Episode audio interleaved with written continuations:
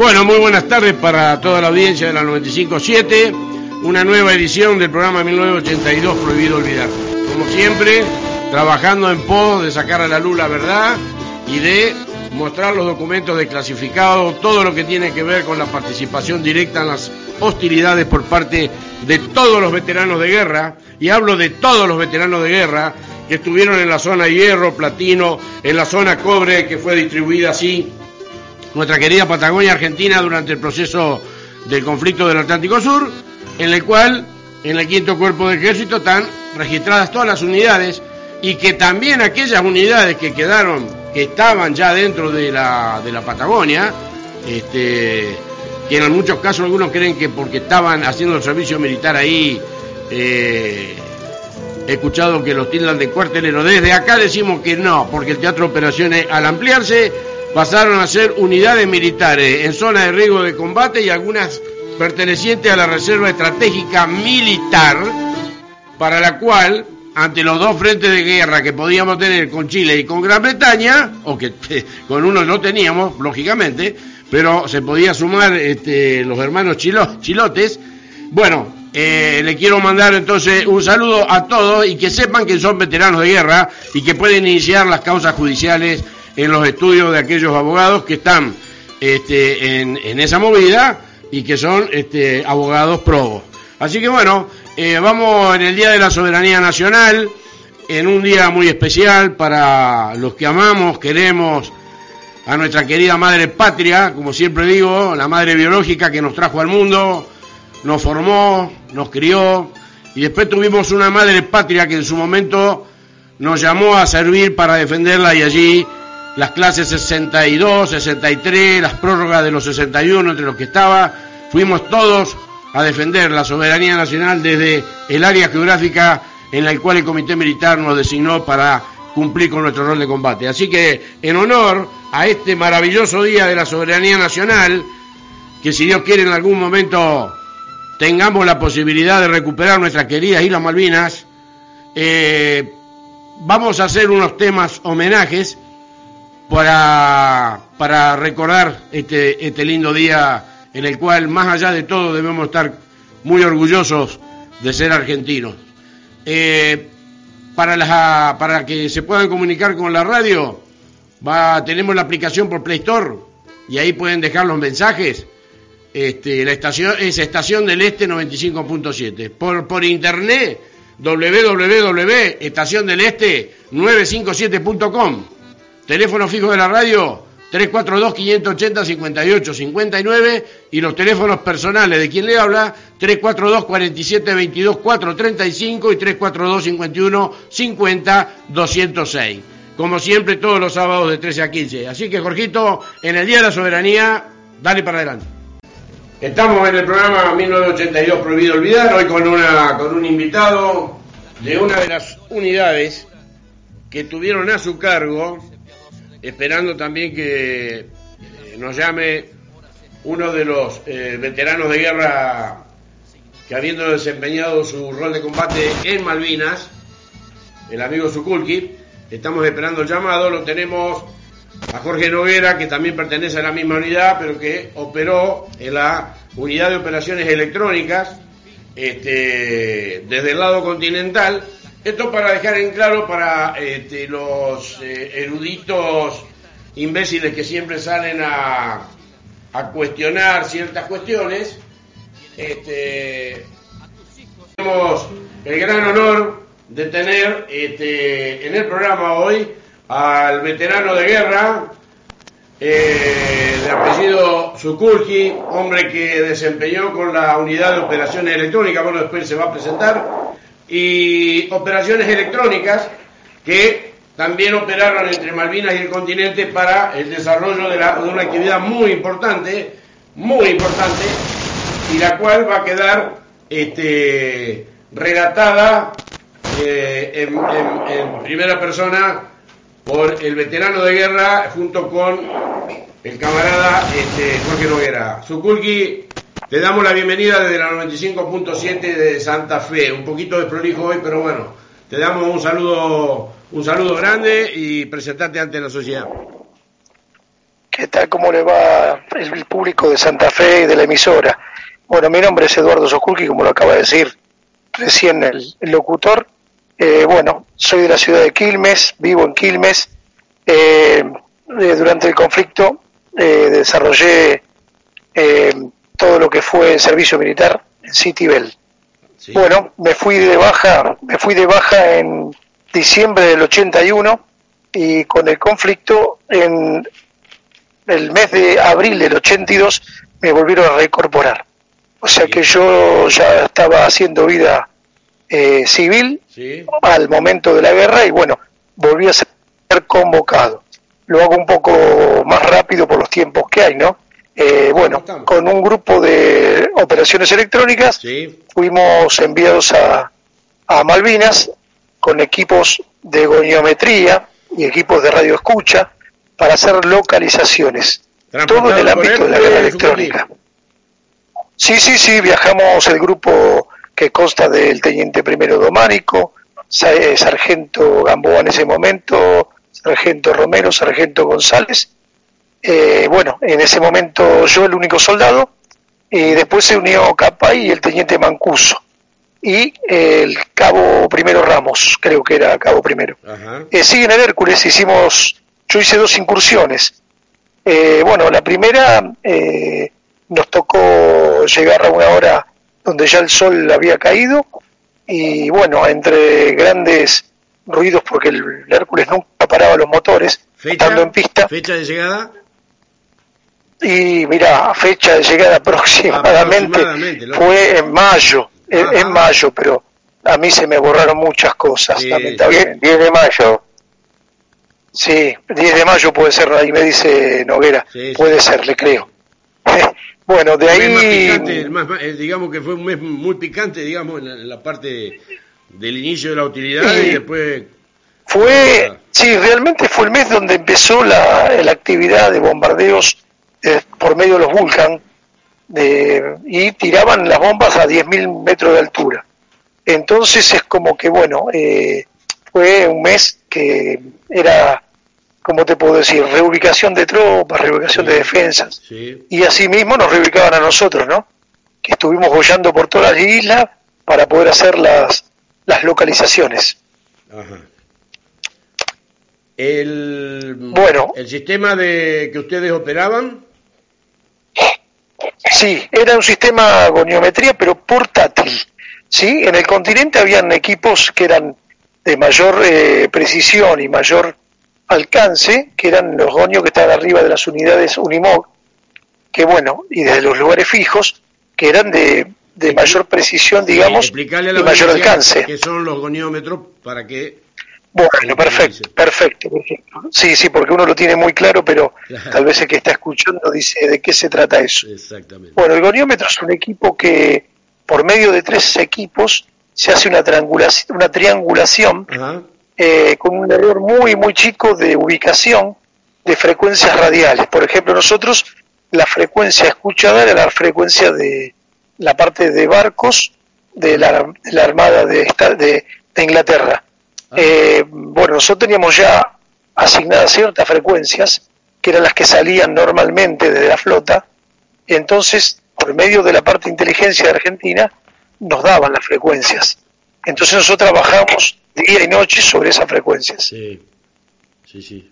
De esa forma fue que llegamos a lograr eh, pasar ciertos resultados y ciertas ubicaciones que después, obvio, analizando la, la parte de Fuerza Aérea y la Marina Argentina por medio de inteligencia, dieron unos frutos muy, muy importantes para el hundimiento y para la avería de varios barcos. Muy bueno. Eh, ¿Cómo fue tu, tu, estadía durante el periodo que tuvieron que estar en el, eh, suelo malvinero? Sí, sí, bueno, eh, durante el periodo eh, nos tocó estar parte, yo estuve en parte en Movibrux, que era un lugar que estaba aproximadamente a 8 kilómetros de, lo que era la capital de Puerto Argentino, ¿no? bueno, ahí, un poco más hacia arriba, estaba el Monte London, del lugar donde estaba el Regimiento 7, eh, después más adelante Monte Kent, que fue donde nosotros eh, varios días salíamos con el con un jeep que nos habían dado que era un Land Rover, que era perteneciente ahí al, al poblado, ¿no? De, de, Puerto Argentino. Eh, fue tomado, ¿no? En, en, forma de uso por nosotros. Que tenía una inscripción muy particular que decía Police en la puerta. Ese móvil lo usaba la policía local de Puerto Argentino. Bueno, a partir de ese momento lo empezamos a usar nosotros para hacer los desplazamientos. Tuvimos varias, eh, bueno, varios acercamientos a la parte de Fuerza Aérea de la parte de inglesa, que nos, nos localizaron en el Monte Ken y tuvimos ahí un tete a tete con el, con los helicópteros Sea de la, de la Real Fuerza. Así que bueno, eh, los bautismos de fuego que tuvimos fueron muy cercanos, muy cercanos. Y en realidad el olor al combustible del avión y el olor a pólvora lo sentís muy, muy cerca. Eh, como también la adrenalina, ¿no? Porque uno, hasta que no entra en acción, es como que todavía la película no arranca. Pero bueno, se pone la película en 3D cuando realmente sentís que te están tirando y es de verdad, no es fogueo. Claro. Así que bueno, uno reacciona de la, de la forma obvio, ¿no? A defenderse con el único elemento que era el fusil. Toda esta parte de electrónica que vos estás explicando, a la cual ustedes estaban a cargo, eso estaba, yo te pregunto porque eh, eh, los, los este, tenían este, algún tipo de, a ver, de semejanza o eran así como radares o era un sistema aparte de, no, la radarización. No, no, no, nada que ver a una forma de un radar, no se parecía en lo mínimo. La forma del equipo portátil iba todo en una valija, como si fuera una valija de viaje. Sí, señor. De cualquier persona que se toma un tren o un colectivo.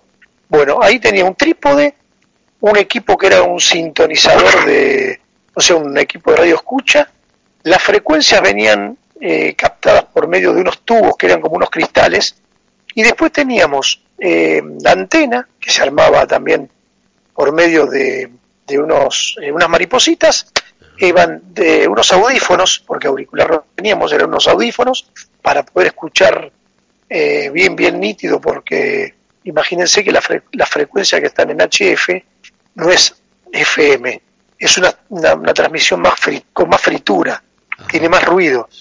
Y por, por ende es como que a veces aparece y desaparece.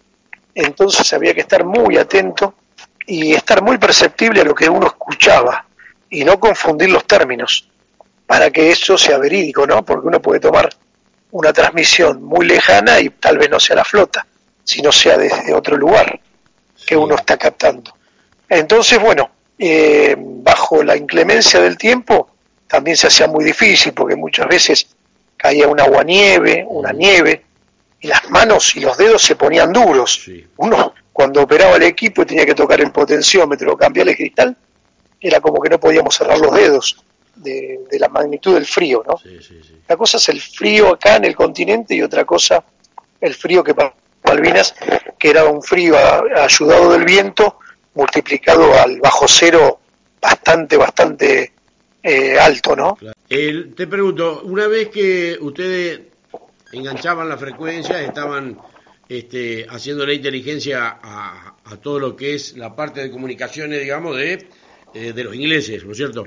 Sí. en algún momento detectaron, detectaron, porque estuve leyendo también un poco, eh, de que este, ellos en algún momento, al darse cuenta, encriptaron, porque leí por ahí que, que tuvieron ayuda, eh, tengo el artículo que lo iba, lo, creo que lo dije, el, sí, lo leí el sábado pasado que tuvieron ayuda por parte creo que de Estados Unidos, de la, em, sí, y de Alemania, de la empresa que este, eh, desencriptaba, por ejemplo, los, los mensajes de, de, eh, los, de nosotros para transmitirle a los ingleses. ¿Ustedes tenían esa, esa situación? ¿Podían desencriptarlo o, eran mensajes ya, al estar encriptados, difíciles de, poder proceder a, a saber de qué se trataba?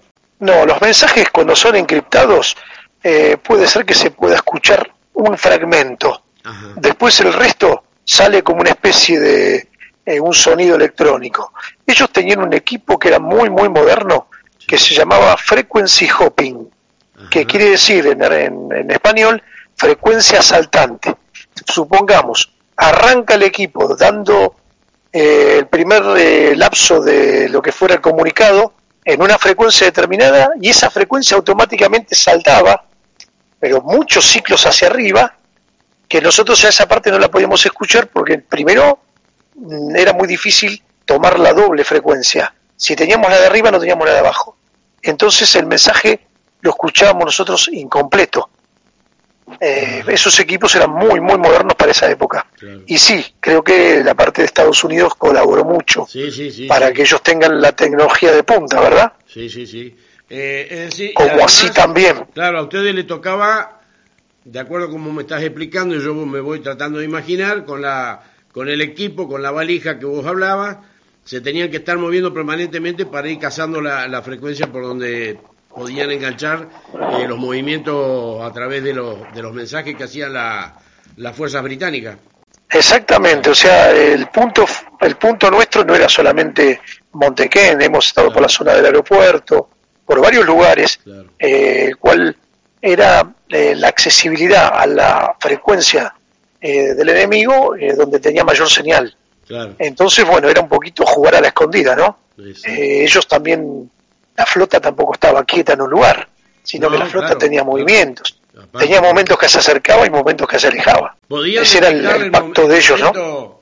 Eh, ¿Podían detectar este, en algún momento el movimiento o, tomar, digamos, por adelantado ustedes eh, en qué momento las fragatas eh, que cañoneaban durante la noche estaban predispuestas a arrimarse al cañoneo o eso no, no lo pudieron detectar? No, no, nosotros, por ejemplo, la noche que tuvimos un fuego naval ahí en la zona de Moby, de que fue, la verdad que eh, fue muy preciso.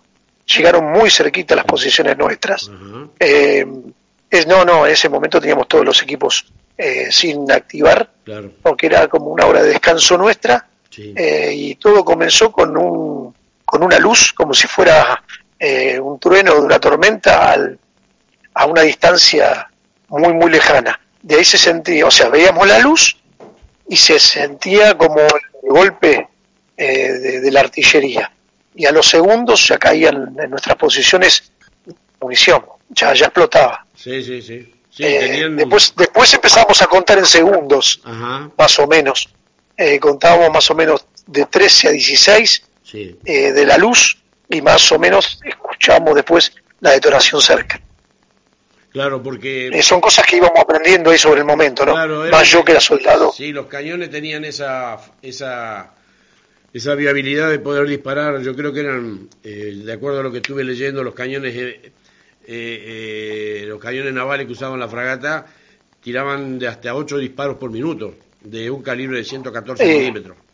Así que claro. Y ellos sí se, ellos se acercaban inclusive lo más que podían para que el, el alcance sea más efectivo y estar dentro de todo cuando se retiraban lejos de la artillería nuestra.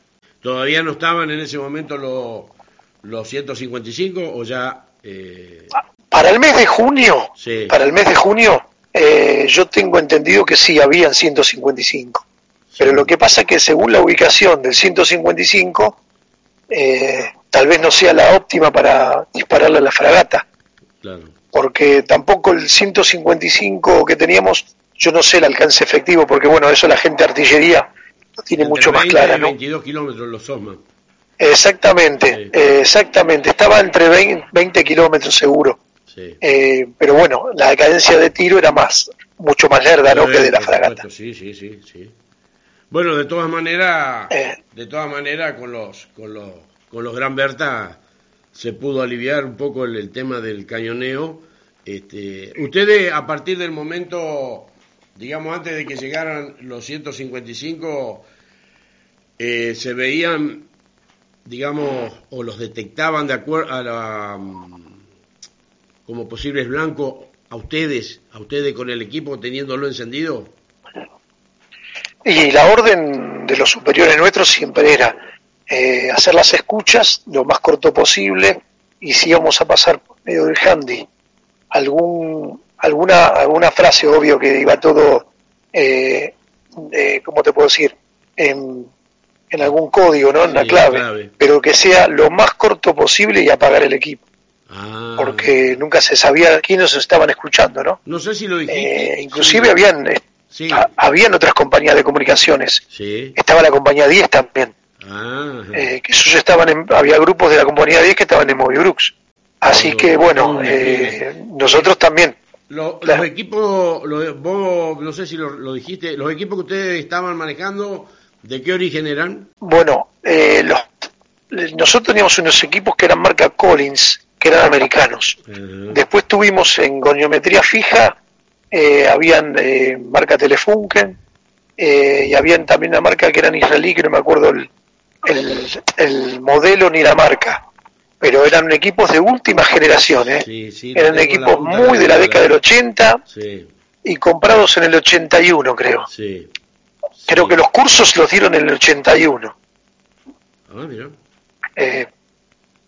Sí, sí, en tecnología de Sudamérica era lo más moderno que había en guerra electrónica. Eso es lo que nosotros siempre supimos. Eh, hasta ahí estábamos muy bien. Bien. ¿Y vos no viera cómo triangulaban con, con, con las unidades que estaban en Malvina, con Sukulki, con cómo era, cómo se manejaban en, en, en las triangulaciones, por ejemplo, para cuando se detectaba algo importante, bueno, vos lo sabrás explicar mejor. Sí. Bueno, ¿qué tal? Buenas tardes. Este, Radio del Este, a la 95.7. Eh, primero agradecerte a vos, Enrique, y a todo tu equipo por esta, esta conversación que tenemos acá con el veterano Eduardo Zukulki, que pertenece a la compañía, por supuesto, y bueno, eh, los equipos eran de origen alemán, como bien te dijo Eduardo, eran Telefunken y, Tele, y. El desarrollo nuestro eh, fue el despliegue y movilización desde Citibel a todo el litoral marítimo. ¿sí? Sí. En total teníamos 18 eh, unidades, 4 de muy alta frecuencia, 4 de muy baja frecuencia y, y 6 radiogoniómetros y 4 centrales de interpretación. Se utilizó 30 bilingües para poder este, operar en cada móvil. O sea, cada móvil tenía los oficiales para que se entienda, para que entienda la gente, y estaban este, dos oficiales con un este, profesor de inglés, un, que manejara bien el, el, idioma. Un traductor. Un traductor, esa es la palabra, gracias, este, Eduardo. No, y bueno, este, de ahí se detectaban este, por una cuestión climatológica sí. eh, eh, las móviles no viajaron a Malvinas porque se daba bien este, efectivo en el, en el litoral marítimo donde podían dar este, bien efectivas las posiciones de radio localización. Este, y bueno, como bien dijo Eduardo, eh, eh los equipos en esa época eran considerado uno de los más avanzados de entre el ejército de América del Sur, ¿ok? Bien, bien, sí, sí, sí, sí. Y bueno, donde se hacía, este, como bien dijo Eduardo, un comité de análisis de todo el Estado Mayor y se sacaban las posiciones correctas. Y ahí donde se destaca la compañía que daba este, como primer punto que dio con el Sheffield y bueno, y otras nada más. De eso está bueno, eso estaría lindo que lo cuenten. ¿Cuáles fueron las aquellas principales situaciones en las cuales la intervención de la de la compañía de la OPELEC este, estuvo involucrada en hechos como en esto que vos estás relatando? Claro, bueno, por ejemplo... tanto a nivel aéreo, marítimo, terrestre en isla o terrestre en continente. Bueno, la operación Sheffield salió de Comodoro Rivadavia. Eh, a un aproximado a las 3 de la mañana eh, vino el jefe nuestro, eh, que era en ese momento el mayor Luis, eh, Luis Ernesto Córdoba, y, con un grupo de la Fuerza Aérea, y bueno, y hicieron el análisis de la ubicación del Sheffield Después se encontraron con otro equipo de análisis del Estado Mayor y ahí se detectó de que sí, que era el Sheffield. ¿El trabajo del Sheffield fue por triangulación entre, por ejemplo, yo los lo, voy a nombrar a ustedes para, entre la triangulación que se efectuaba entre Malvinas, por ejemplo, con Sukulki y, y, la, y la parte con ustedes en el continente, esas triangulaciones que eh, iban dando posiciones de los distintos navíos que se estaban eh, moviendo dentro del área del área Malvinas. Eh, sí, hay una parte de que, como bien dijo Eduardo, ellos iban a escuchar este todo el movimiento que había en Malvinas y nosotros desde, el litoral marítimo, donde cubríamos 900 kilómetros, eh, se daban las posiciones exactas.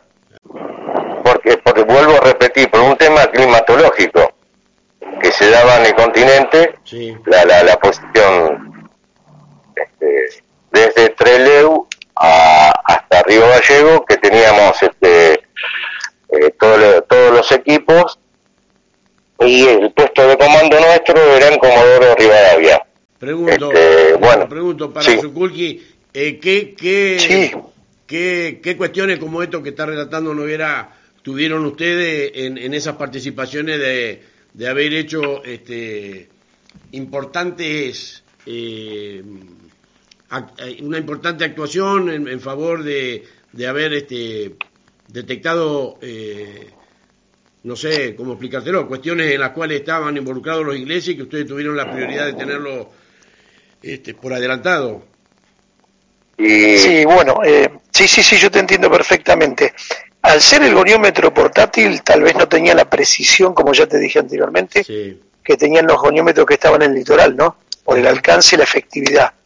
Eh, nosotros hicimos eh, muchas de esas marcaciones, lo que pasa es que hasta el momento que no llega a la parte de inteligencia, uno no sabe si lo que envió es correcto o es incorrecto. Eh, uno no sabe, no lo, no llega a saber hasta después de los resultados, ¿verdad? Eh, nosotros también triangulamos muchos equipos de habitantes de los isleños que les pasaban posiciones nuestras a, la fuerza ah, a la fuerza británica por medio de radio eran radioaficionados que desde sus casas estaban pasando totalmente posiciones y demás eh, tipo de armamentos que estábamos usando nosotros para que a ellos se les haga más fácil la ubicación de las fuerzas nuestras. Como la gente se lo dejó que... Claro, eran tres enemigos, Chile, Inglaterra y los Kelper. Correcto. Sí, exactamente. Los, los Kelper, eh, claro, los Kelper que tenían eh, equipos de radio en sus estancias, que eran para comunicarse con, con lo que era la capital, de esos lugares, desde ahí ellos avistaban movimientos y ellos informaban automáticamente. Entonces nosotros con los goniómetros después empezamos a tener esos resultados, de empezar a escuchar transmisiones desde la misma isla. Bueno, fue que se nos dio la orden de ir a sacarle los, a ir a cortar los cables, ir a sacar los equipos.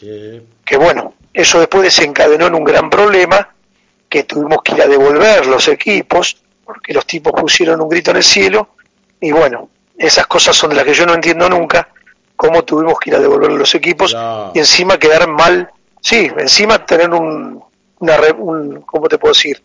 Eh, nos han retado a nosotros por hacer, por haber hecho eso. Ah, Así que hay cosas que no, no se ah, entienden. Bueno, claro, claro. Es decir, que por este, descubrir a los espías que te están mandando al frente y que están mandando al frente a los, a los camaradas que están en plena línea de guerra, eh, de combate donde se están haciendo el paracolmo, cuando se empiezan a hacer los movimientos de posiciones o cambios de posiciones, los tipos ya te lo estaban, te lo estaban mandando en cana y, y, después los altos mandos, los, hablando que ellos los cagan a pedo a ustedes por haberle sacado los equipos. Bueno. Sí, por haber ido a hacer algo que no teníamos tal vez la autorización plena de ellos. Y así todo en esas casas de esos isleños había armamento.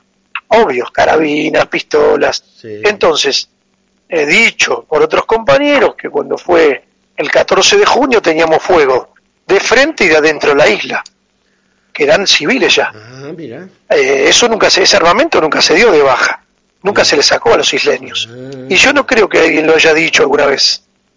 No, no, la verdad que yo, de los años que hace que hago radio, hoy esto que vos estás contando es la primera vez que lo escucho.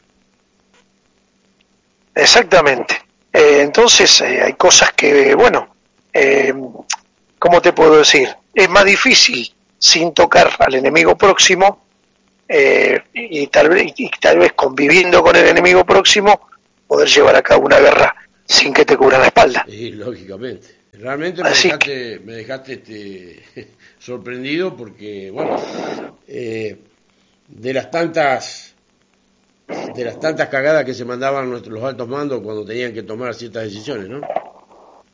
Sí, sí, sí, yo eso, bueno, tengo fotos de ese momento que nos sacamos ahí cortando los cables de los equipos de radio, eh, las tengo, las, esas las pude traer, así que tengo muchas fotos que traje de Malvinas, uh. Eh, los cuales eh, yo creo que es más que una prueba suficiente, ¿no? Y lógicamente, ¿no? Lógicamente, lógicamente. claro, creyendo que estábamos haciendo el bien, nos tomamos, como decíamos, el mal. ¿Cómo queda tu vida, digamos, ustedes ¿Son tomados prisioneros, Sukulki? Eh, bueno, yo te voy a comentar. Dentro de lo, lo, que vos quieras agregar, agregalo. Hay tiempo, no hay ningún problema. Sí, sí, sí, sí. lo mío, te voy a comentar. Sí, sí, sí. Lo mío fue así. Muy, eh, muy específica la que hacen ustedes. Eh, yo no, no, estoy muy adentrado en el tema, por eso tengo que ir, eh, digámosla, llevándola como o menos para orientarte en lo que te quiero decir, pero Sí, sí, sí, yo te entiendo perfecto. Inteligencia y la inteligencia, normalmente a, a los que hacen inteligencia, este, se los tiene como la mira, digamos, ¿no? Sí, sí, totalmente. Bueno, yo te voy a contar los dos grupos que fueron de operaciones electrónicas.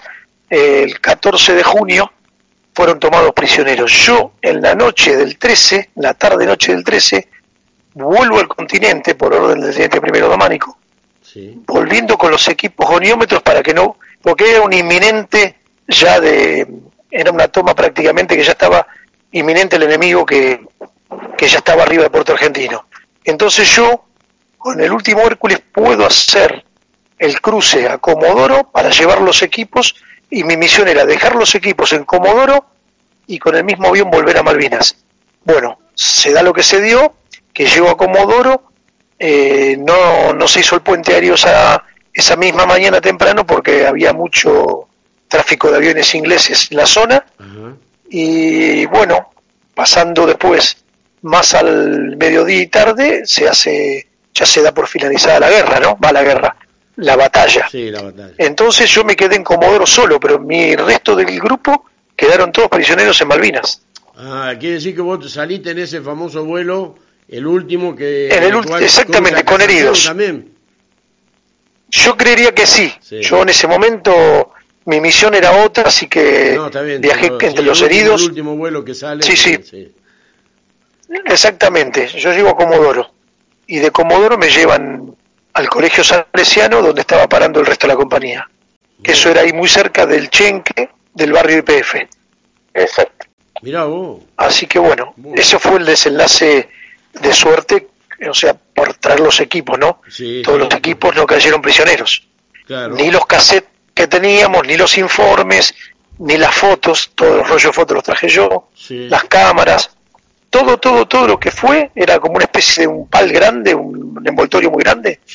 Todo lo que era de inteligencia lo pude traer yo. Así que bueno, es una es un tema bueno eso que bueno, gran dolor de cabeza para los ingleses y bueno. Sí, no haber capturado nada de eso, ¿no? Claro, claro. Lo que lamento, lo que uno lamenta mucho, es que a veces todo ese valioso material que es parte de nuestra querida historia y que eh, vos sos parte viviente y la, estás contando. Sí, sí, totalmente. Ese, ese, material, yo por lo menos no entiendo por qué no se da, eh, a ver, ¿cómo te puedo decir?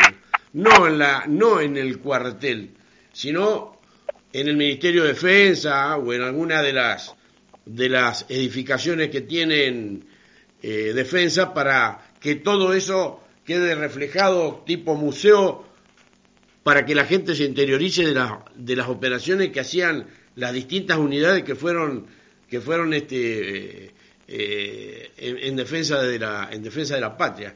Eso es lo que yo y en muchos de los casos hasta el material se ha hecho desaparecer y eso es lo que a veces a uno no es decir lo mismo que ustedes decirle que no le no le destruyan los equipos a, los a los Kelper que los estaban este, mandando en cana en, las posiciones, es como que acá también cuando llegaron gran, gran cantidad de materiales, no sé lo de ustedes, pero en otras, en otras unidades sí, se han destruido, se han quemado, y uno dice, ¿por qué?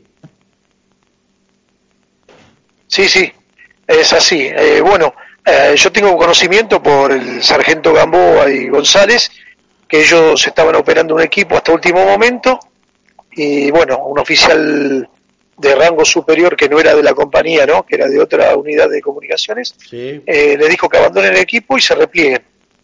Y ellos hicieron ese repliegue, pero después se quedaron pensando, después que hicieron unos cuantos kilómetros, volvieron a destruir el equipo por cuenta de ellos, porque dice, no, no, el equipo no se lo vamos a dejar regalado. Así que ellos arriesgaron eh, la sobre, o sea, la orden que le habían dado y arriesgaron su vida para ir a destruir los equipos de radio que estaban operando hasta último momento para que no caigan en manos de los ingleses eh, en forma que estén en funcionamiento, ¿verdad? Así que bueno, ahí terminó la función de ellos y... Sí, ¿la orden era retirarse y dejarlo o...? Y dejarlo, sí, sí, retirarse y dejarlo. que normalmente otros ejércitos lo que dejan lo dejan regado de granada para que no quede nada, hasta los vehículos. totalmente. A, la, a, la, desobediencia que ellos hicieron, volvieron y los y los, los destruyeron. Y eso lo tengo yo de testimonio directo de un compañero, un sargento, que bueno, todavía nos seguimos viendo, ¿no? Ah, muy es el sargento Romero. Ajá. Bueno, muy rica. Bueno, el sargento Romero se retira del ejército como sargento mayor. Es uno de los pocos grados ah, que existió en el ejército argentino como sargento mayor. Eh, o sea, es un orgullo, ¿no? Eh, sargento, sargento eh, primero, y a él le dan la categoría. Su oficial mayor, pero él su oficial mayor, pero como él se queda años más y fue a hacer un curso a Estados Unidos, eh, lo dejan eh, un par de años más, que él, lástima que no lo pueden llegar a reportear, les explicaría cómo fue, creo que queda como, como el grado de sargento mayor, que es el grado inmediato superior creado a su oficial mayor. Creo que es algo así. Ah, Tal vez Capay en un momento que, que lo pueda explicar mejor porque él estuvo eh, también contacto con Romero, todo, y, lo debe saber. Pero estaría bueno que lo explique por ahí. Sí, Jorge me dijo que estaba con estaba este con ganas de, de, salir en el programa, así que creo que lo vamos a tener a Capay.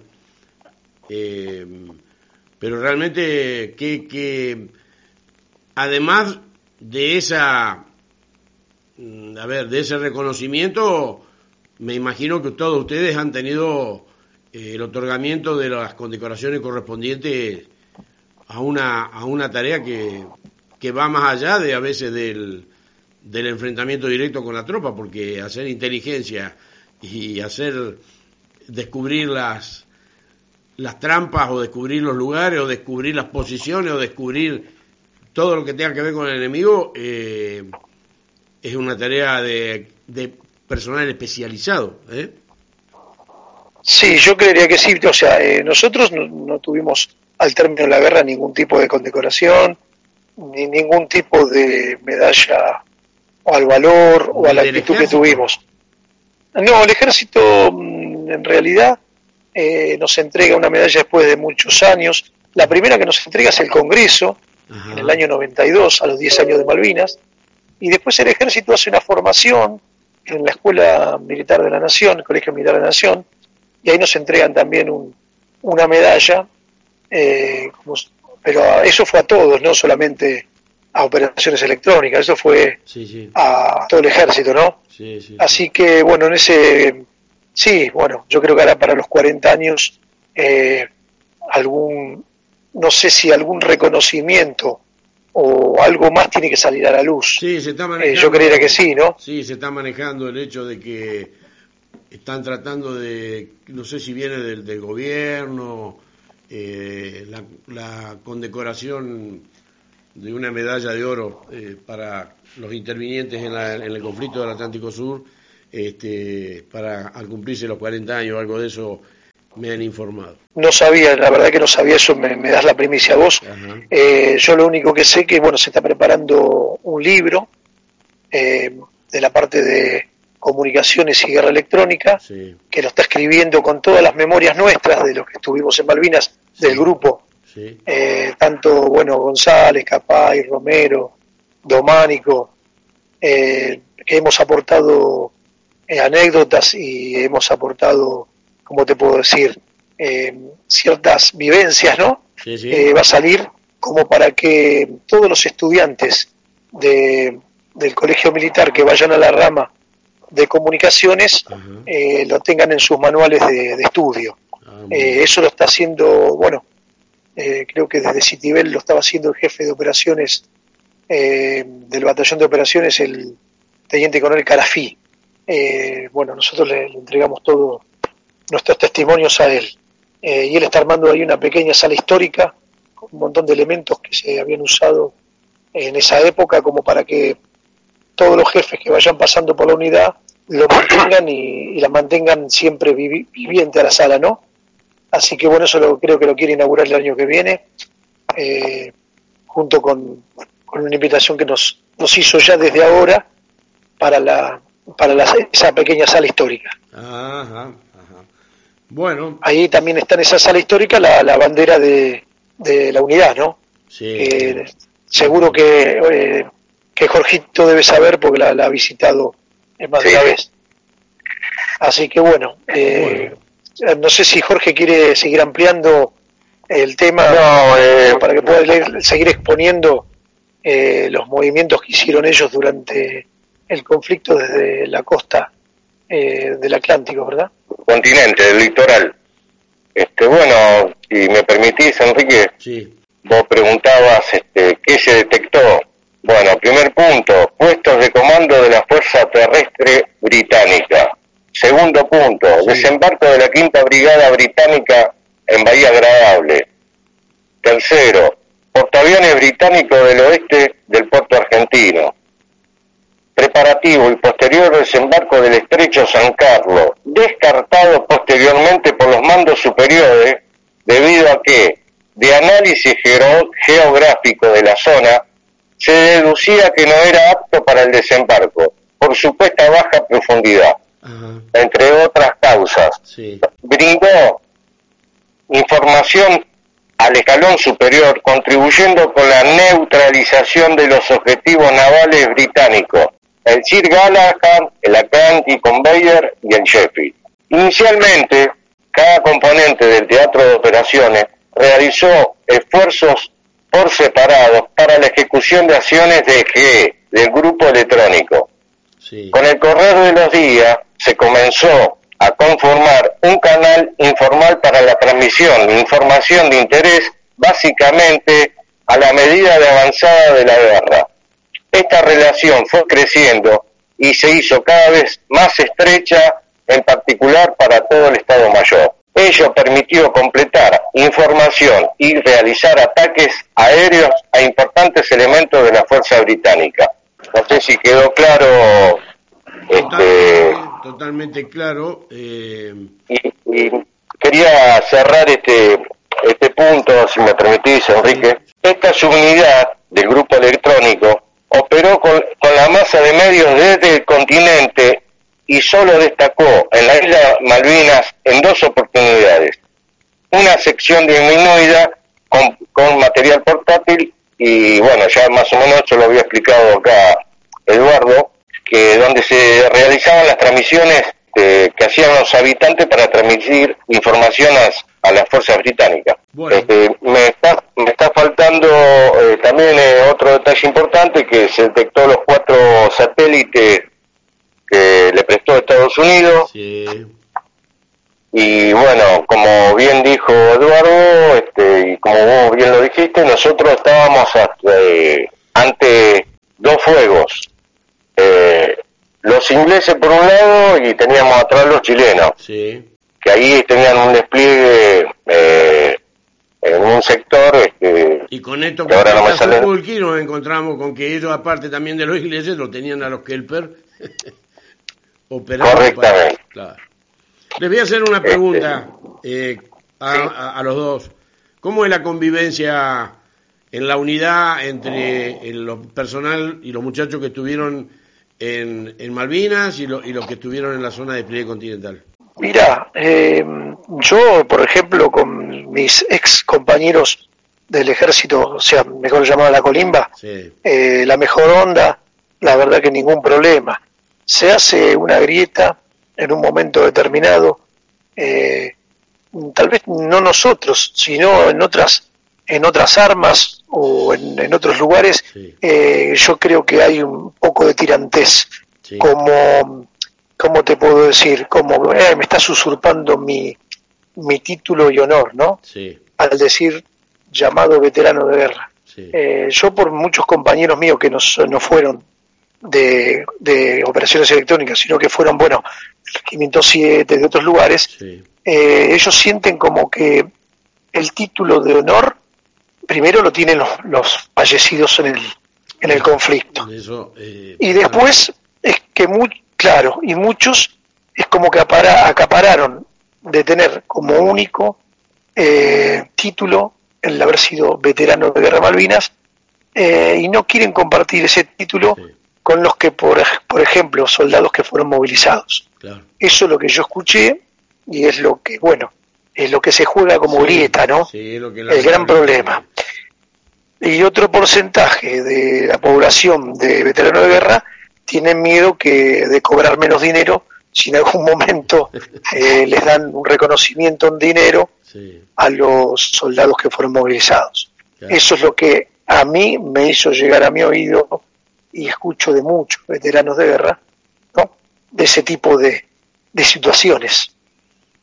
Te hago, está mm. bien, sí, porque es lo que, a ver, eh, a mí me alegra que la convivencia entre ustedes, por ejemplo, sea buena, que no haya, este, como en otras unidades que han estado, eh, porque todos estuvimos en un mismo conflicto, más allá de las de la zona geográfica a la que a cada uno le ha tocado, pero hay gente que lamentablemente este, ha tomado un, camino de una, de una grieta muy grande, como vos decís, a veces creídos de que el bolsillo de ellos va a ser el que le dé el reconocimiento o de donde salga la plata para el reconocimiento de los beneficios de muchos de los que estuvimos eh, en la zona de despliegue continental. Yo, yo te llamé al, programa, yo, Jorge te debe, haber, te haber dicho, yo soy, mi apellido es Mangol, soy Enrique, Mangol, pertenezco al, al Grupo de Artillería de Defensa Aérea 121. Eh, yo estuve en juicio 14 años,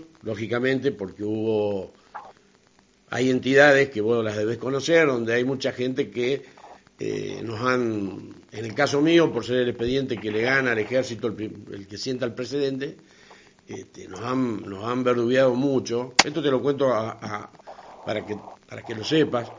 Este, y que este, y que cuando sale el fallo, eh, la, Confederación Nacional emite un, comunicado en contra de la justicia por, por por estar eh, hablando. Para nosotros no es grato tener que ir a la justicia, pero después de la desclasificación y del 2015, cuando se saca toda la luz y, como siempre le digo a los muchachos, hemos dejado de ser secreto de Estado, tenemos que sí o sí recurrir a la, a la vía judicial porque no nos queda otra y en el único lugar que aquellas pruebas que, que están saliendo a la luz y que ya había eh, se respetan como para, para poder lograr el reconocimiento. Ahora, eh, yo aparte te comento esto porque digo, muchas veces están hablando de, esta situación de, nombrarnos, a ver, la movilización se hizo por una ley, la ley 17652-59, porque Argentina estaba regida por un estamento legal vigente en el año 82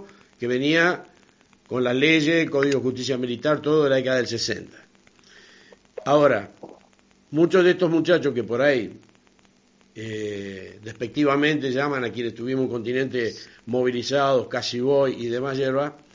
Eh, nosotros eh, tenemos, yo pertenezco al grupo Unión Tontoa, creo que vos estuviste desfilando Sucurki en, en Matadero junto con, con Gustavo Barranco, que con quien yo trabajo, él participa de esta radio y yo participo en la de él.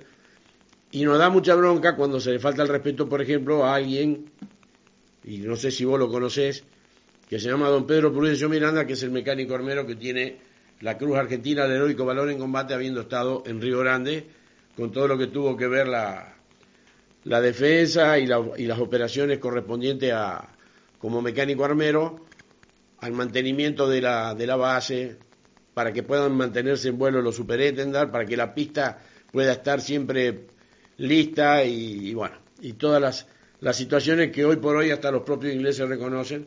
Y por eso te digo que me, me causa buena, buena onda el hecho de que entre ustedes, eh, Jorge, vos, eh, el contacto de Capaima también me lo pasa eh, Jorge Noguera, tengan, este, no haya rispideces en ese sentido y, creo que no, no debe haber problemas en juntarse a comer un asado y, poder este, eh, tener hermandad de guerra o hermandad o camaradería de haber participado en una misma guerra y haber defendido la patria entre todos. Totalmente, el, objetivo era el mismo, íbamos todos hacia un mismo lugar, o sea, eh, de una forma o de otra estábamos todos involucrados en la causa. Entonces, bueno, eh, yo creo que en un momento determinado eh, muchos se esquivaban en ir a la isla. Eh, porque, obvio, porque ninguno quería estar allá. Bueno, los que tuvimos la suerte por ahí de ir, porque, bueno, eh, íbamos a defender, íbamos a hacer lo que estábamos habituados en el servicio, nos sentíamos orgullosos, pero más de uno he escuchado que, bueno, han hecho cosas como para poder no ir. Eh, eso capaz que lo sabés también. Sí, sí, eh, quiero aprovechar a darle un abrazo grande a Gustavo Barranco, que tal vez esté escuchando. Sí, bueno, un abrazo muy grande. El programa va a quedar grabado por otro camarada que ganó por la vía judicial, que hoy está padeciendo, esto te lo cuento también, está padeciendo los mismos problemas eh, como en el caso mío, que vos pedías el certificado, te mandan mal el DNI, te tenés que volver a hacerlo no te quieren poner en el DNI la inscripción de la ley 24810, que más allá de lo que dice, tal cual. ya sabemos que los sí, sí, son los que quedaron. Y, yo, yo, yo, yo, también digo eso.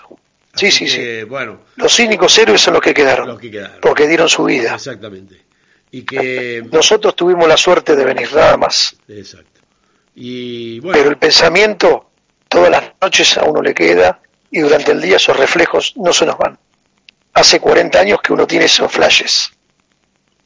Creo que si yo eh, Sukulki, creo que para los 40 años, si estás en, en, en, la feria de Matadero allá, este, nos vamos a conocer personalmente, porque lógicamente que voy a estar. Eh, estoy en el grupo de Barranco y seguramente si nos llegamos a conocer nos vamos a estrechar en un fuerte abrazo. Eh, Perfecto, sí, sí, estaría, estaría, estaría buenísimo, estaría buenísimo. Así que bueno, yo tengo, bueno, tengo raíces también por parte de mi mamá y mis abuelos de Santa Fe, eran de la, de la provincia de Santa Fe del sur. Así que bueno, yo tengo muchos amigos en la provincia. Así que los estimo mucho, los quiero mucho. Cuando andes por la capital o por o, si andas por y yo voy a la localidad este eh, es cuestión de que yo voy mucho Sí. Yo voy mucho a la localidad del Corta, sur de Santa Fe. Ah, ah. A 100 kilómetros más o menos de Rosario. Ah. Ahí donde tengo yo mis, mis familiares, ¿no? En esa zona. la rama familiar. Mi mamá nacida allá, mi abuelo, mis tíos, todo. Bueno. Todo esa zona. Te quiero agradecer. Así que uno tiene el corazoncito santafesino. Sí, sí, sí. Ahí en Rosario hay muchos, muchos camaradas este, que quizá en algún momento se pueda nunca está, ya se vienen los 40 años, pero como te digo, yo creo que eh, lo más viable, por, porque nos falta tanto, eh, nos podamos conocer allá en, en el desfile del, de los 40 años del, del conflicto. Y te quiero agradecer que hayas participado, te quiero agradecer este tu calidad de persona y, y la buena pasta con la que la buena pasta con la que te manejas para, para el tema, para un tema tan, tan, tan profundo que debería acabar más profundo todavía en la, en la sociedad argentina y que bueno, hoy por hoy este hay mucha gente que ni siquiera sabían que hoy era el Día de la Soberanía, así que bueno, por eso espero que... Sí, lo tomaron como fin de semana largo. Claro, por eso espero que... Como siempre. Esta Argentina cambie y, y con gente como vos y con con todo lo que podamos estar aportando un granito de arena para que la gesta siga viva, esa llama sea intermitente por los siglos de los siglos, creo que, que uno se puede morir tranquilo. Así que yo te mando un abrazo muy grande a vos, también Muchas gracias. Eh, Jorgito creo que si capaz sale al aire lo estaremos también entrevistando. Para mí es un honor. Eh. Tienen las puertas abiertas del programa cuando quieran. Eh, siempre tenemos dos horas. Si algún día se amplía va a ser mejor porque ya llevo como seis años haciendo radio con todo este, con todo este tema. Así que bueno, Sukulki, de mi parte un abrazo grande, un saludo muy grande para toda tu familia y un honor y gloria para vos. Muchísimas gracias igualmente, un abrazo gigante para todo Santa Fe, para toda la audiencia y bueno, sigan con este programa que es muy instructivo y muy nacionalista. Gracias. Gracias, gracias. Jorge, ¿alguna parte? Sí, este, quería saludar por este medio al jefe fundador de la compañía, Luis Ernesto Córdoba, al segundo jefe, el veterano Teniente Coronel Eduardo Tomado Mánico y por supuesto a toda la compañía este, que mañana nos vamos a juntar allá en Isidro Casanova y agradecerle por supuesto a Eduardo la, la diferencia de estar en, tu programa y, y algo que no me quiero olvidar es este a toda la mesa directiva del Tontoas, a Gustavo Barranco, a Kirchner, a a todos los que están en, la mesa directiva, bueno, y, a la voz y a, por supuesto a vos que sos el abanderado nuestro, este, agradecerte toda esta temática que siempre hablas y, siempre decís la verdad. Dale. Te agradezco estamos mucho. para esto, estamos para mantener viva la gesta y estamos para que si los gobiernos no, no le dan demasiada pelota al tema, estamos nosotros que todavía tenemos vida como los que estuvieron en las islas, los que tuvimos la zona de despliegue continental y aquellos que participaron desde todos los ámbitos que, que tengan ese fervor patriótico por, por, mantener la historia viva y la gesta principalmente. Así que bueno, le mando un abrazo grande a los dos. Si yo el tiempo tenemos, ya son las, las dos y media, el programa termina a las tres. Así que decirle a Capay que si quiere para el sábado que viene lo entrevistamos personalmente a él. Este, así le doy lugar a, a otros entrevistados que van a estar, entre los que, como decía Sukulki, lo vamos a tener a, al amigo Robles de Salta y a, Gustavo Barranco también haciendo parte del, del programa 1982 Prohibido Olvidar. Así que les mando un abrazo muy grande a los dos, un gustazo y bueno, y conocernos personalmente, si Dios quiere, a los 40 años en, la, en el desfile de allá de la, de la Feria de Mataderos. ¿eh? Bueno, muchas gracias por la invitación y eh, agradecerle a todo tu equipo este, por eh, todo el trabajo que están haciendo. Y viva la patria. Viva la patria. Sukulki. Viva la patria. Viva la patria. Gracias. Saludo uno. Saludo uno. Honor Saludo. Jorgito. Honor y gloria. Viva la patria.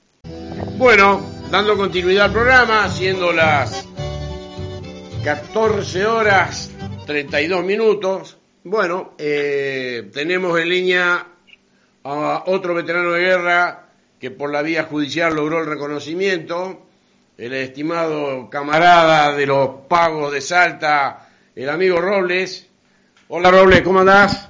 Hola Enrique, buen día. Sí. Saluda a vos, como siempre, y a todo el país, porque nos escuchan en todo el país bueno, haciendo un programón extraordinario.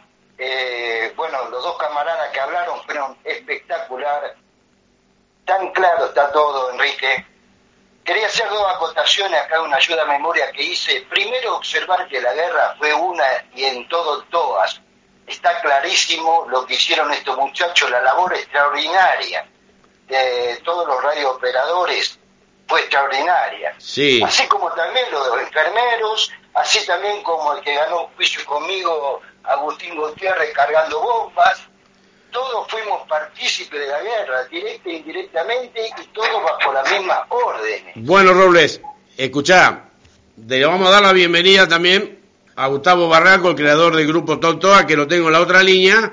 Se pueden saludar y darle para adelante con lo que tengan ganas de, de exponer. Dale, Enrique. Buenas tardes, Enrique. Te doy, te doy mi respeto, mi cariño en esta tarde para vos, para Jorge Barba. Un saludo entrañable para el veterano de guerra Daniel Robles y a todo, a todo su grupo que pudieron luchar contra este estado mafioso, contra la mafia de Malvina y poder derrotarlo por medio del juicio. Quiero mandar este, a tres personas de la compañía Electron 602 que quiero muchísimo. Eh, recién justo estaba dejando su saludo una persona que quiero mucho, Eduardo Zukulki, un soldado de la gloriosa compañía 602 Electrón que le tocó estar en Malvinas y también estuvo encabezando el desfile en Mataderos el año pasado.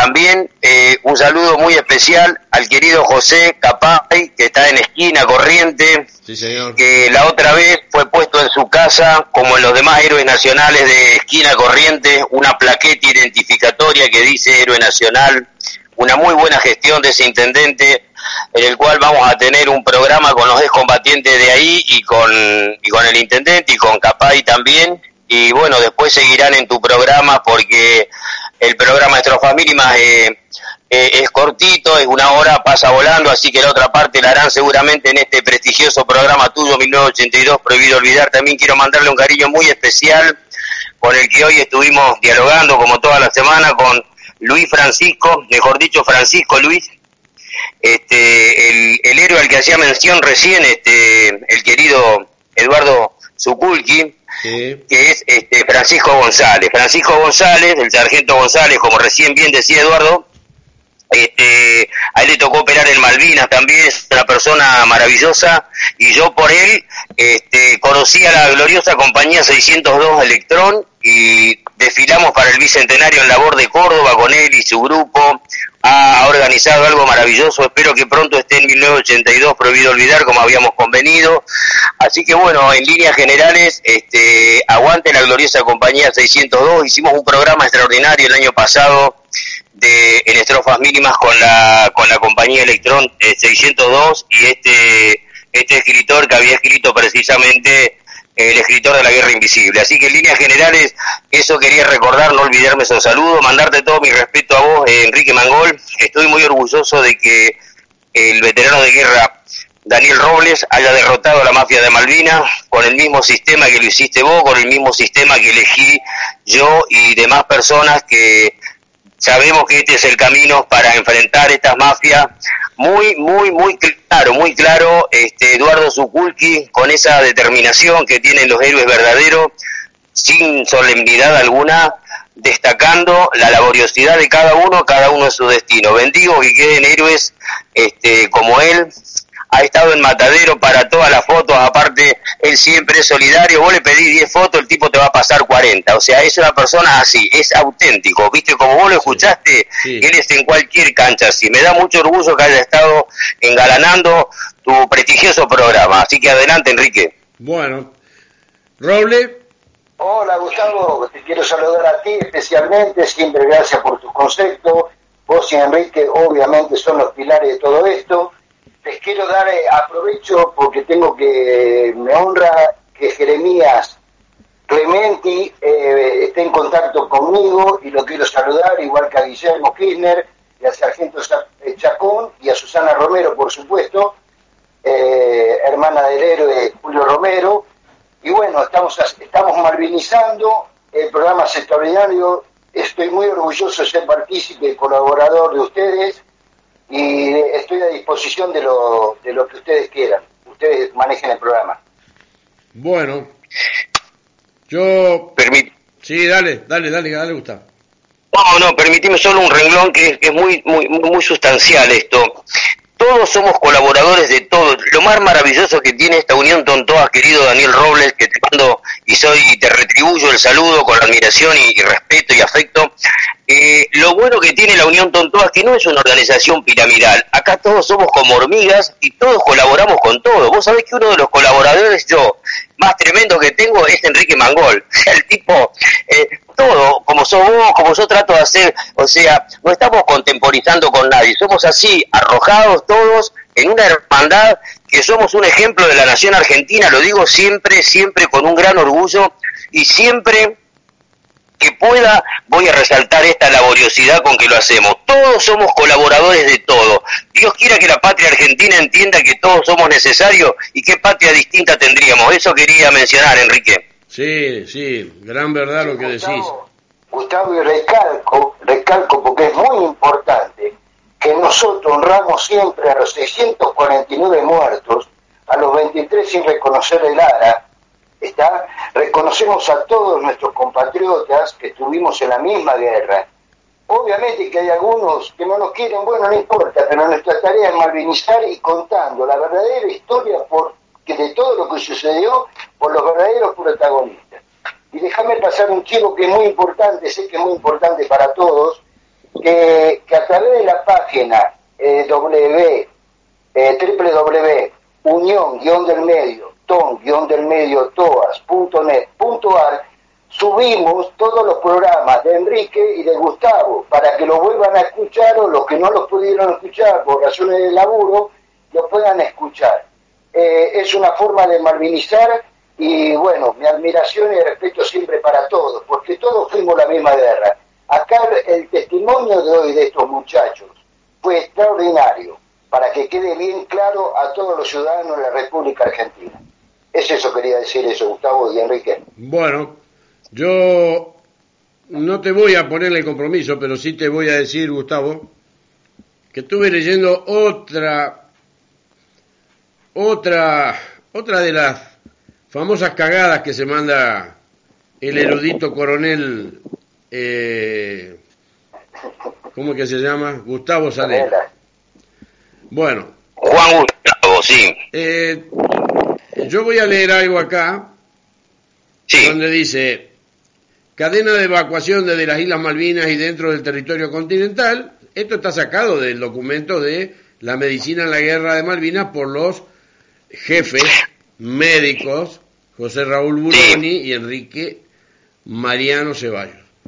El de, eh, Isla Malvinas dentro del territorio continental y el destino final estaba constituido por el Hospital Militar de Campo de Mayo y el Hospital Naval de Puerto Belgrano. ¿Por qué digo esto? Porque estuve viendo un artículo en el cual, y yo no las voy a defender porque se saben defender solas, pero está bueno decirlo para que la gente sepa. El artículo lo tengo guardado en un teléfono, por eso en estos momentos no lo puedo, o, no creo que me dé el tiempo para leerlo, pero lo vamos, si no me permitís, lo vamos a leer el lunes, en, en el transcurso de un ratito del programa donde el señor Sanela dice, haciendo referencia a las enfermeras de Fuerza Aérea y haciendo referencia en especial a la, a la señora Alicia Mabel Reynoso, que en un artículo, en una entrevista donde ella dice, sí, todavía quedan 12, 12 compañeras que estuvimos en Comodoro, veteranas de guerra, cumpliendo con el rol que les correspondía, donde este pelotudo de Sanela pone una trucha queriendo agregar más truchas, hablando de la condición y no de lo que refiere a la parte de fishing, de pesca. Es decir, que este señor está tratando de truchos a quienes en, un, en una labor o en otra, dentro del ámbito del teatro de operaciones, por haber cumplido con un rol de combate, en este caso sanidad, porque acá yo estoy viendo que hay una señora de pelo corto que parece ser que cree ser, que cree ser que son las únicas veteranas de guerra del, del conflicto, y que si vamos al caso están todos afectados por ser sanidad, lo que ya todos sabemos.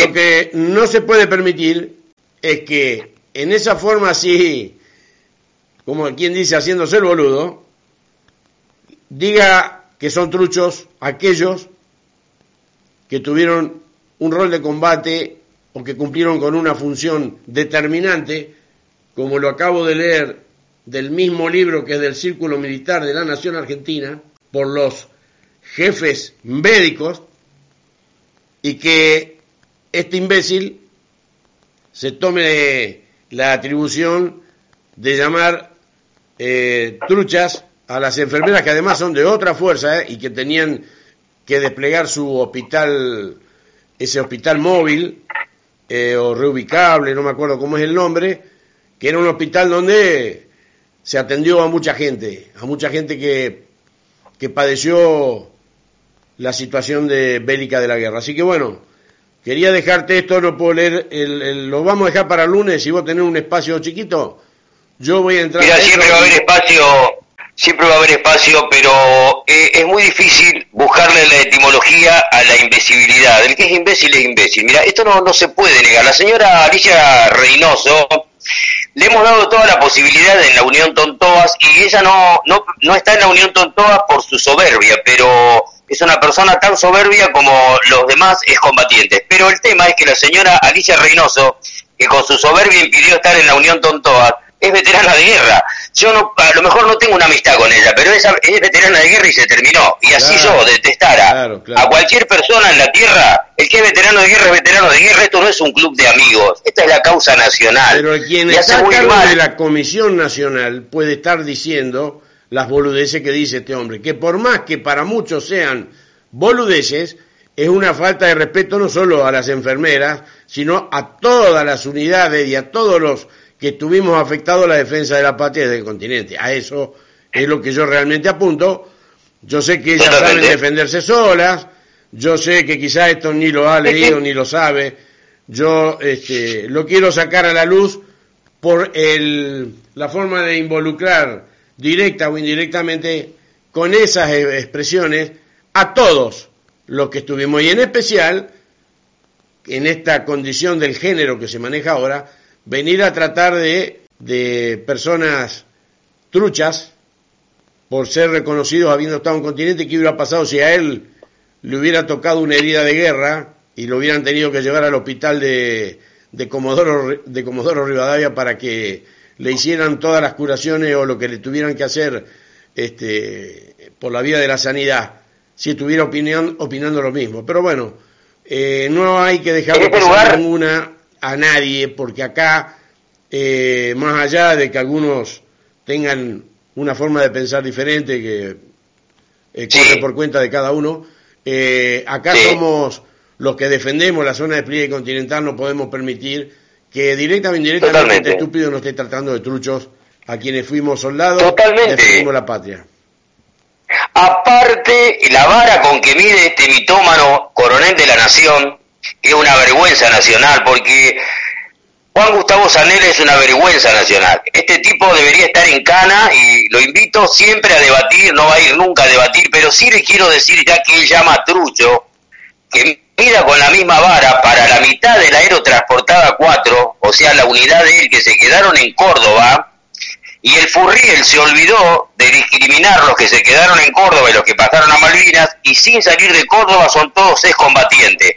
Si yo falto a la verdad, cualquier persona que esté escuchando tu programa, lo invito a que lo grabe y que me lleve a un, tribunal este, este delincuente de Sanela que dejó a la mitad de su compañía en Córdoba y la hizo reconocer es combatiente. ¿Cómo, ¿Por qué no le llama trucho a ellos? A ver. Esa es otra de las situaciones por las cuales, este, además, además, le van a empezar a llegar eh, algunas sorpresitas por las cuales ya ha estado un poco alborotado al haberle llegado desde Comodoro Pi una, una situación, ustedes ya más o menos se imaginan, no quiero ahondar en detalles, pero parece que cuando las cosas parten de Comodoro Pi eh, duelen y duelen mucho, así que bueno, y con respecto a los certificados, vuelvo a reiterarle al coronel Sanela que vaya viendo la condición de hacer certificados de veteranos de guerra ¿eh? Y que la condición de vía judicial se la guarden para el archivo de ellos, no para hacerlo público en un certificado queriendo o ridiculizar o hacer de segunda a otros que tuvimos que recurrir a la vía judicial y que gracias a Dios ganamos. Y le debe doler también a él que le hayamos ganado a su, a su fuerza, pero bueno, así es la realidad de la justicia, donde la verdad y las pruebas valen, y no en la parte como administrativa en la cual trabajan ellos, que por más verdades que uno pueda mostrar y demostrar con todo lo desclasificado y con todo, eh, se hacen los reverendos pelotudos y discriminan a la gente que fue a defender la patria en la misma guerra y en el mismo año y en la misma condición en la que estuvieron todos. Exacto. Totalmente de acuerdo con tu dicho. sí, sí. Déjame pasarte este dato. Están denunciados por mí a nivel penal en Salta, Cejas y Sanela. Bien. Están denunciados por mí. Esta, esta causa recién comienza porque tardaron desde mayo que me dieron el certificado, la jueza lo intimó para que me pongan en el padrón, a mí y a mis compañeros que ganamos. Y gracias a Dios, hace, no hace 15 días que nos tuvo que poner, después de, cuatro meses, le guste o no le guste a este Sanela, nos tuvo que poner en el padrón. Figuramos en el padrón. Y ahora voy por mi DNI y voy por Sanela y voy por quien sea. Ya denuncié a la Roberta, de ANSES lo renuncié a Guado del Pedro. Yo no tengo ningún tipo de problema, porque me enteré por ahí por Facebook que dice que somos bocones. No, señor. Daniel Robles, el quien le habla, yo hago las cosas y voy a lo penal y a la justicia, y ahí gano, porque las pruebas, como demostró también Enrique Mangol, nosotros no faltamos a la verdad. Y nosotros lo único que pedimos es nuestro reconocimiento. No pedimos absolutamente nada y estos certificados de ser eh, veterano de guerra de la nación argentina, de este impresentable, es un impresentable, como dice Gustavo, no merece ser coronel del ejército argentino. Pero bueno, esto lleva su tiempo, es larga la tarea y nosotros seguimos malvinizando. Y yo sigo mi proceso legal correspondiente, porque estoy seguro que en menos de seis meses me van a tener que dar todo lo que a mí me corresponde. Eso quería decirle, muchachos, disculpen esta catarsis. No, pero, es que es así, Robles, es así. Ya la, ya, la, ya la hemos pasado nosotros. Imagínate vos, nosotros hasta una hasta un comunicado de la Confederación Nacional pegando a la justicia por habernos reconocido. Así que sí, este señor tiene que hacer los certificados por veterano de guerra, este, tengo acá en mis manos el certificado anterior que dice es combatiente de Malvinas por sentencia judicial, pero en el escrito, no como ponen ahora en el título de certificado veterano de guerra por sentencia judicial. El veterano de la Nación Argentina por sentencia judicial. Atrás en la parte de, de mm, que se pone este tipo de referencia por sentencia judicial. Es decir, la sentencia judicial que quede, queda para ellos en, eh, en su lista dentro del, Ministerio de Defensa. Lo que nos tienen que otorgar es el, el, certificado de veterano de guerra de Malvinas, como corresponde. ¿eh? Porque si no tendría que ponerle a los, a los, por ejemplo, a los J. Hofer, certificado de escagón de Malvinas, porque nosotros no nos fuimos de la guerra y el destructor al cual participó este, esta, este lacra, ¿eh? a que abandonó al crucero General Belgrano que se estaba hundiendo y estaba como a 6 kilómetros de distancia, entonces tendrían que hacer un certificado que diga ex cagón de Malvinas, ¿eh? Eh, como, como, como según el tipo está poniendo para hacer referencia a, cada, a cada condición, violando la justicia de la nación, violando una sentencia judicial y cagándose de risa del tercer poder de la República, que es el Poder Judicial de la Nación.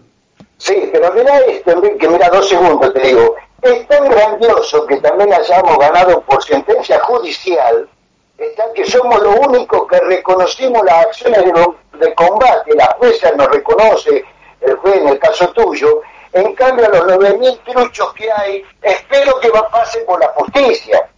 Ese es el es la cuestión. Lo nuestro cosas juzgadas ya lo demostramos. Ahora que lo demuestren, todos estos atorrantes que tienen agrupación, que tienen asociación, cooperativa y un montón de cosas, que demuestren con hechos irrefutables su participación en la guerra van a hacer clic, clic, viste cómo hacen esos los zapitos que se quedan muros, es que así, Nosotros tenemos el orgullo de haber ganado por sentencia judicial. Exacto. Para mí, yo lo veo como un orgullo.